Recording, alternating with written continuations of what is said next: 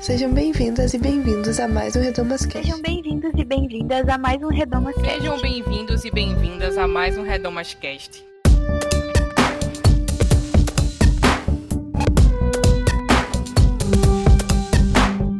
Sejam bem-vindos a mais um Redomas Cast.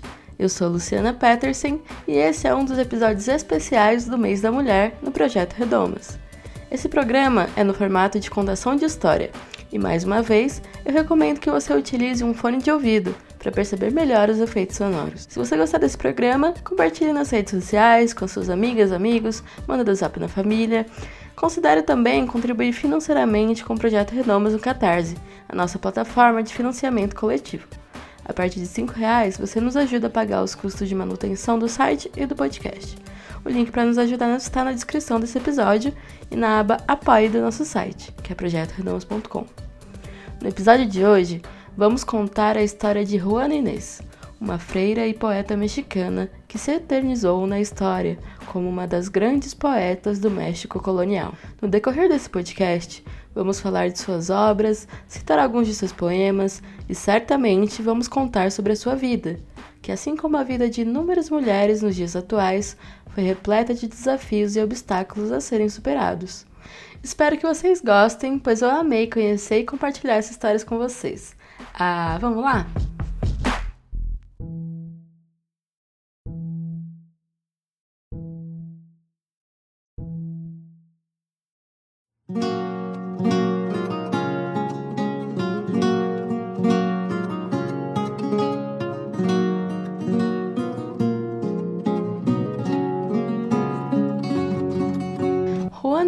Assuarre e Ramírez nasceu em São Miguel Nepantla, cidade localizada em território do México.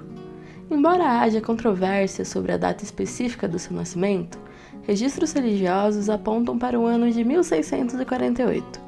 Juana era filha de um capitão espanhol, Pedro Manuel de Esbarre, e de Isabel Ramírez de Santillana, que era intitulada como crioula. Esse termo tem uma definição diferente do que no Brasil no México colonial, os crioulos eram descendentes de espanhóis nascidos na América. Eles ocupavam uma posição social considerada inferior aos espanhóis nascidos na Europa.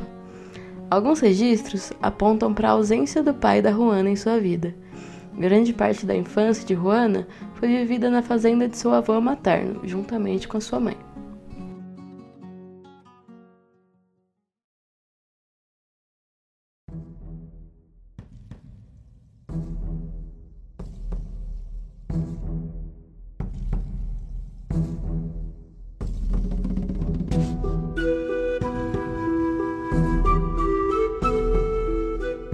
Entre 1521 e 1810, o México colonial era chamado de Nova Espanha. Antes da chegada dos colonizadores, as grandes nações dos Olmecas, Toltecas, Teotihuacanos, Zapotecas, Maias e Aztecas já habitavam os territórios que hoje conhecemos como México. Juana nasce em meio ao período de colonização dessas terras, um período de invasão, roubo e muitas mortes geradas pela violência, mas também pelas doenças que os espanhóis trouxeram. A colonização espanhola, assim como a portuguesa, produziu e produz uma sociedade com diversas desigualdades e estruturas de opressão. Em 2019, o presidente Andrés Manuel López Obrador deu uma declaração dizendo que a Espanha e o Vaticano deveriam se desculpar aos indígenas mexicanos pelos abusos cometidos contra eles. Esse pedido foi fortemente negado pelo governo espanhol, que afirmou, aspas, que os povos mexicanos e espanhol sempre conseguiram avaliar sua história comum sem ódio e a partir de uma perspectiva construtiva. Fecha aspas. Em 2021, fizeram 500 anos da conquista de Tenochtitlan pelos espanhóis. Essa batalha é considerada a queda do Império Azteca e o início oficial da colonização espanhola no território mexicano. Em 2015, o Papa Francisco, que é argentino, pediu perdão pela colonização na Bolívia e a participação da Igreja em crimes contra os povos nativos durante o período colonial nas Américas.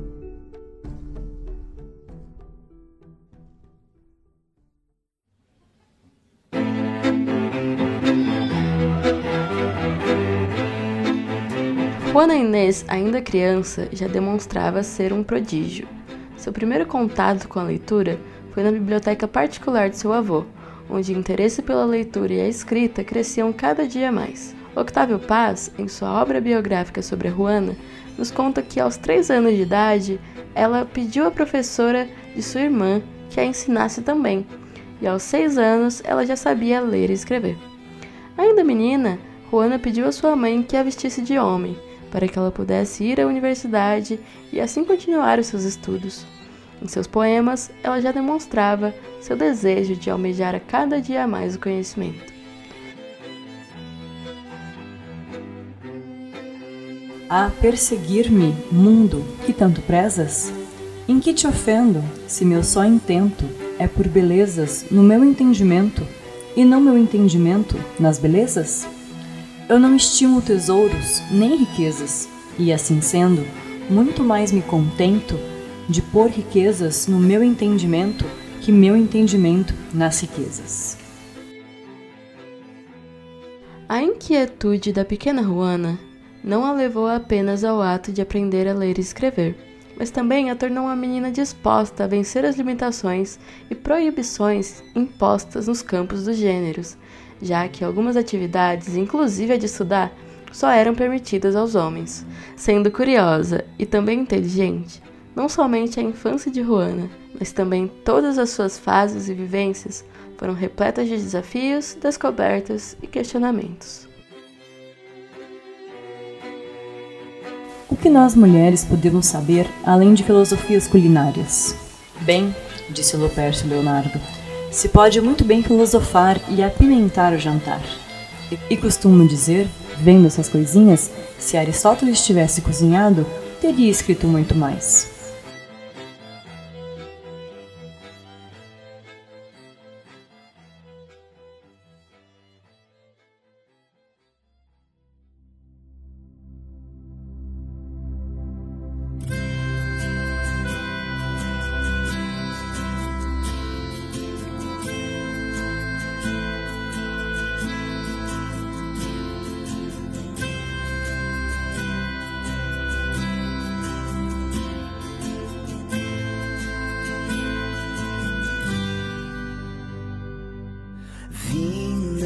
Hasta aqui a derramar-me passado em ti. Aos 16 anos de idade, Inês entrou para uma comunidade carmelita, uma ordem religiosa católica que segue uma vida eremítica de oração e silêncio, onde ficou poucos meses e logo em seguida entrou para a ordem de São Jerônimo. Lá, ela levava uma vida de oração assídua silêncio, penitência animosa com regras flexíveis. No convento, ela decidiu se tornar freira para poder livremente seguir com seus estudos. A casa das Jerônimas era exclusiva às moças das melhores famílias. Com quartos espaçosos, escravas e criadas, as freiras poderiam receber visitas e usar joias. Nessa época, na Nova Espanha, foram criados vários conventos, porque eles geravam atividades econômicas através dos trabalhos das freiras e de suas famílias. Os conventos que abrigavam freiras espanholas não eram os mesmos que abrigavam as freiras crioulas. Durante muito tempo, Juana trabalhou como contadora no convento. Juana Inês conseguia em alguns momentos estudar filosofia, mitologia e ler muitos livros que na época eram proibidos para as mulheres.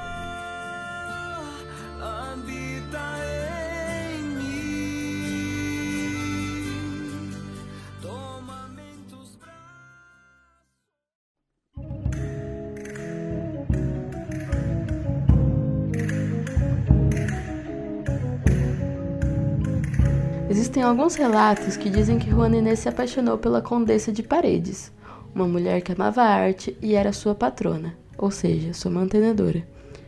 Muitos dizem que alguns poemas foram dedicados à Condessa. Ser mulher nem estar ausente não é de amar-te impedimento, pois você sabe que as almas ignoram distância e sexo. Essas especulações e suas ideias subversivas fizeram com que a história de Juana fosse abafada, não ensinada na igreja, e que pouco conhecimento fosse construído sobre ela. De fato, os poemas escritos para a Condessa são bastante explícitos, e é difícil imaginar que possam ter outras interpretações. Não sabemos com certeza se Juana viveu esse romance, mas sabemos que ela escrevia a respeito dele. Em 2016, a Netflix disponibilizou uma série produzida pelo canal Once que conta a história de Juana Inês. Na série, ela é representada como uma mulher poderosa, freira feminista, homossexual e que resiste aos costumes mexicanos no século XVII.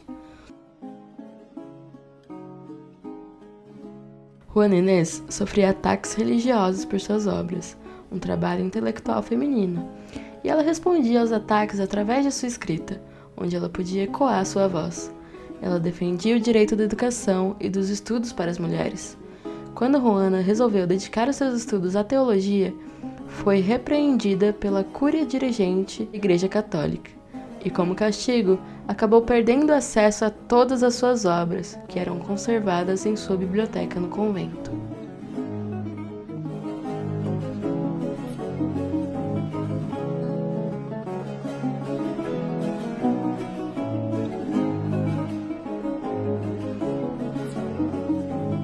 Apesar de escrever bastante, Juana afirmou que apenas uma vez escreveu um poema com verdadeiro gosto, que ela se refere como sonho. Os pesquisadores de sua vida acreditam se tratar do poema Primeiro Sonho. El viento sosegado, el can dormido, este yace, aquel quedo. Nessa obra, a autora faz uso do seu conhecimento literário para realizar um paralelo ao poema Soledades, de Luís de Góngora e Argote.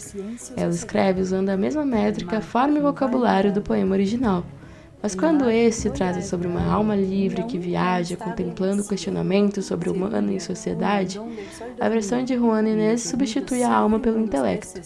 O intelecto alado sobrevoa o mundo enquanto busca se elevar. As figuras do texto são formas geométricas, obeliscos e pirâmides no espaço de um universo infinito, alusões claras aos conhecimentos humanos. Nesse poema, Juana retrata sua busca insaciável pelo conhecimento. Em los del monte senos escondidos, côncavos de penhascos mal formados, de sua esperança menos defendidos.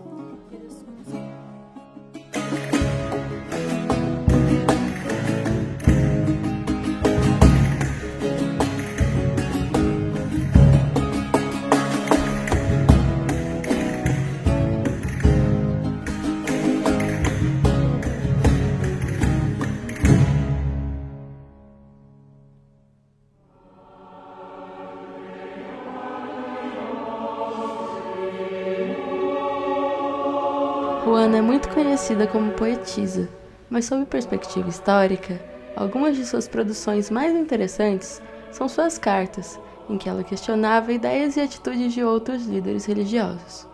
Em 1690, Juana publica uma crítica a um sermão do jesuíta português Antônio Vieira, um dos maiores influenciadores políticos do século XVII.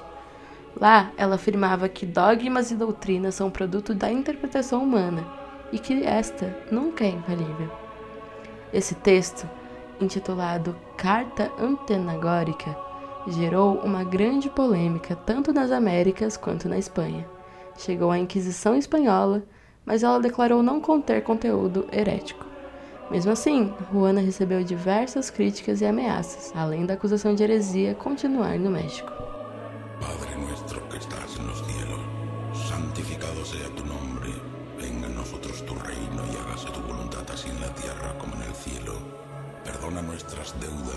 A Inquisição Espanhola, ou Tribunal do Santo Ofício da Inquisição, buscava reforçar os valores católicos nos reinos espanhóis. Então procurava por hereges, ou seja, aqueles que não seguiam a fé católica corretamente, e os julgava nesse tribunal. Na prática, a Inquisição era uma ferramenta de perseguição a todos que não eram católicos, judeus, muçulmanos, povos indígenas, americanos e africanos, pagãos e protestantes. Quando pensamos em Inquisição, pensamos em bruxas, mas no caso da versão espanhola deste tribunal, o foco não era a bruxaria, mas quando acontecia, elas eram classificadas como hereges. As punições da Inquisição variam entre detenções, julgamentos, confisco de bens, torturas e até condenações à morte. Até hoje, os números de vítimas e registros históricos das Inquisições são debatidos pelos historiadores, então não podemos dar dados fechados e concretos a respeito disso. Mas o que podemos falar é que, independente da quantidade de vítimas e da sua crueldade, a Inquisição foi um mecanismo de controle perverso, instrumentalizou a religião cristã para promover o medo e a morte. Após essa publicação, Juana foi recriminada pelo bispo de Puebla, que escreveu sob o pseudônimo Sor Filotea de la Cruz uma crítica à atitude da freira, dizendo que ela deveria se preocupar mais com a religião do que com os estudos seculares, e ainda que nenhuma mulher deveria se esforçar para aprender certas questões filosóficas. Diante dessa afirmação, Juana escreve novamente, agora respondendo ao bispo. Em resposta à Sor Filotea de la Cruz, ela reclama os direitos das mulheres à educação e aponta várias mulheres eruditas, como Hipácia de Alexandria, uma filósofa neoplatônica assassinada por cristãos no ano de 415, mas principalmente a freira escreve sobre si.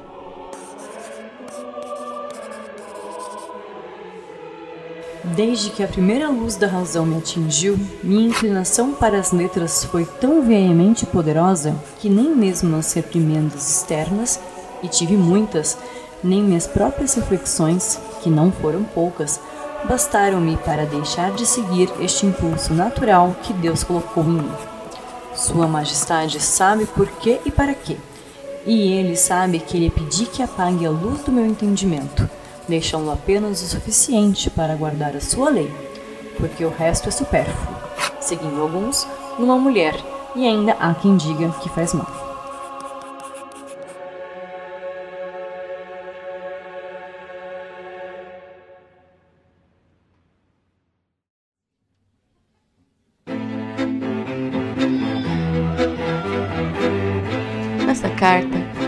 Faz uma defesa pública, expondo parte de sua vida, como a tentativa fracassada de ingressar na universidade, sua paixão por conhecimento ao longo da vida e os sofrimentos que isso lhe causou. Ela também se justifica, afirmando que todas as disciplinas educacionais são necessárias para compreender verdadeiramente as escrituras sagradas, bem como aprender com elas. A resposta soa mais diretamente como um texto que chamaríamos de feminista mas mesmo em Primeiro Sonho, Juana já escrevia sobre a posição da mulher enquanto intelectual. Na poesia Homens Nécios, Juana faz uma contundente crítica feminista. Ela percebeu que os homens culpabilizavam as mulheres, estejam elas tentando se encaixar aos seus padrões, fugindo deles ou sendo vítimas desse sistema. Ela aponta como são os próprios homens os culpados pelas acusações que fazem às mulheres. A biógrafa Dorothy Jones considera Juana Inês a primeira feminista das Américas. Homens nécios a acusar as mulheres sem razão, sem ver que são a ocasião de que as estão a culpar. Se com ânsia sem igual estimulam seu desdém, porque querem que obrem bem se as incitam para o mal. Combatem sua resistência e em seguida com maldade dizem que foi leviandade que fez sua insistência. Com o favor ou o desdém, o resultado é igual. Se queixam, se os trata mal, enganam, se os querem bem. Parem de tanto insistir e depois, com mais razão, a atitude acusarão, daqui então o seduzir. Com muitas armas ao fundo, luta sua prepotência, pois em promessa e insistência juntam diabo, carne e mundo.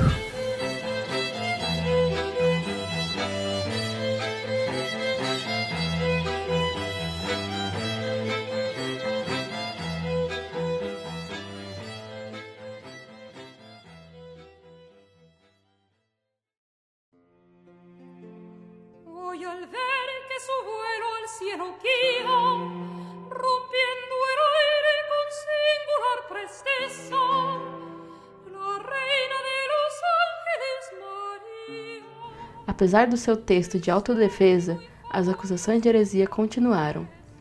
Nos anos seguintes, Juana abandona a escrita e doa sua biblioteca. Mais tarde ainda, ela se apresenta à Inquisição com um pedido de misericórdia. Escreve duas cartas pedindo perdão pelo seu pecado e afirmando a sua fé. Alguns biógrafos relatam que nesse período a escritora chegou no nível extremo de penitência, com autoflagelamento e necessitando de acompanhamento do seu confessor.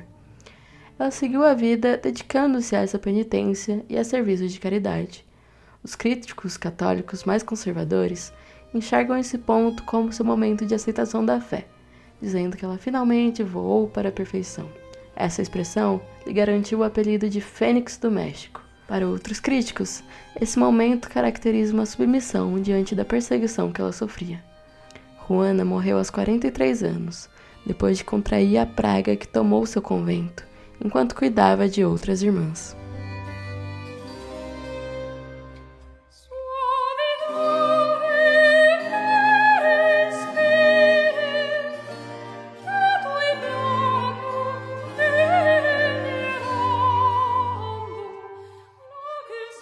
Hoje conhecemos a história de uma mulher que ousou romper as limitações de seu tempo que viu na vida monástica uma possibilidade de transgredir as leis sexistas de sua época, para poder dedicar sua vida às leituras e aos estudos.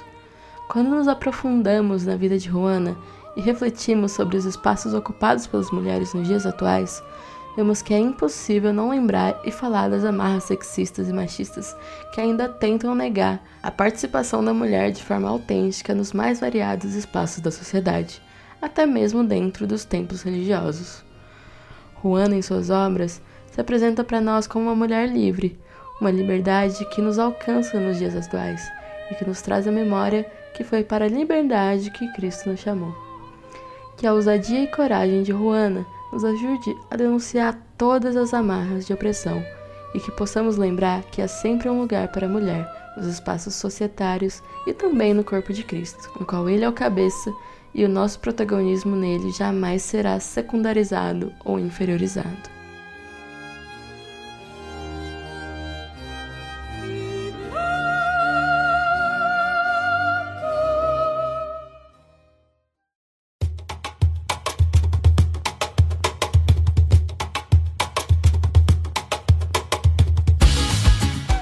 Antes de encerrar esse programa, eu gostaria de agradecer a todas as pessoas que estão envolvidas nesse projeto que contribuíram para que esse podcast fosse realizado. Agradecer especialmente a Andressa Nogueira, Débora Ortman Rafaela Barreto, que foram responsáveis pelo roteiro desse programa, e também a Rafaela Cury, que interpretou a Juana nesse episódio. Foi brilhante e impecável. Obrigada por isso, Rafa. Obrigada a você também, que ouviu a história e nos acompanhou até aqui. esperamos no próximo Renamascast. Tchau! Independiente yo nací, independiente decidí. Yo no camino detrás de ti, yo camino de la para aquí. Tú no me vas a humillar, tú no me vas a gritar, tú no me vas a someter, tú no me vas a golpear, tú no me vas a denigrar, tú no me vas a obligar, tú no me vas a silenciar, tú no me vas a callar. Gostou desse programa? Bom, né? Ele faz parte da campanha Hashtag o Podcast Delas 2022. Procure pela hashtag durante esse mês de março nas suas redes sociais e encontre muitos outros programas promovendo mulheres no podcast. A lista completa dos episódios você encontra em o.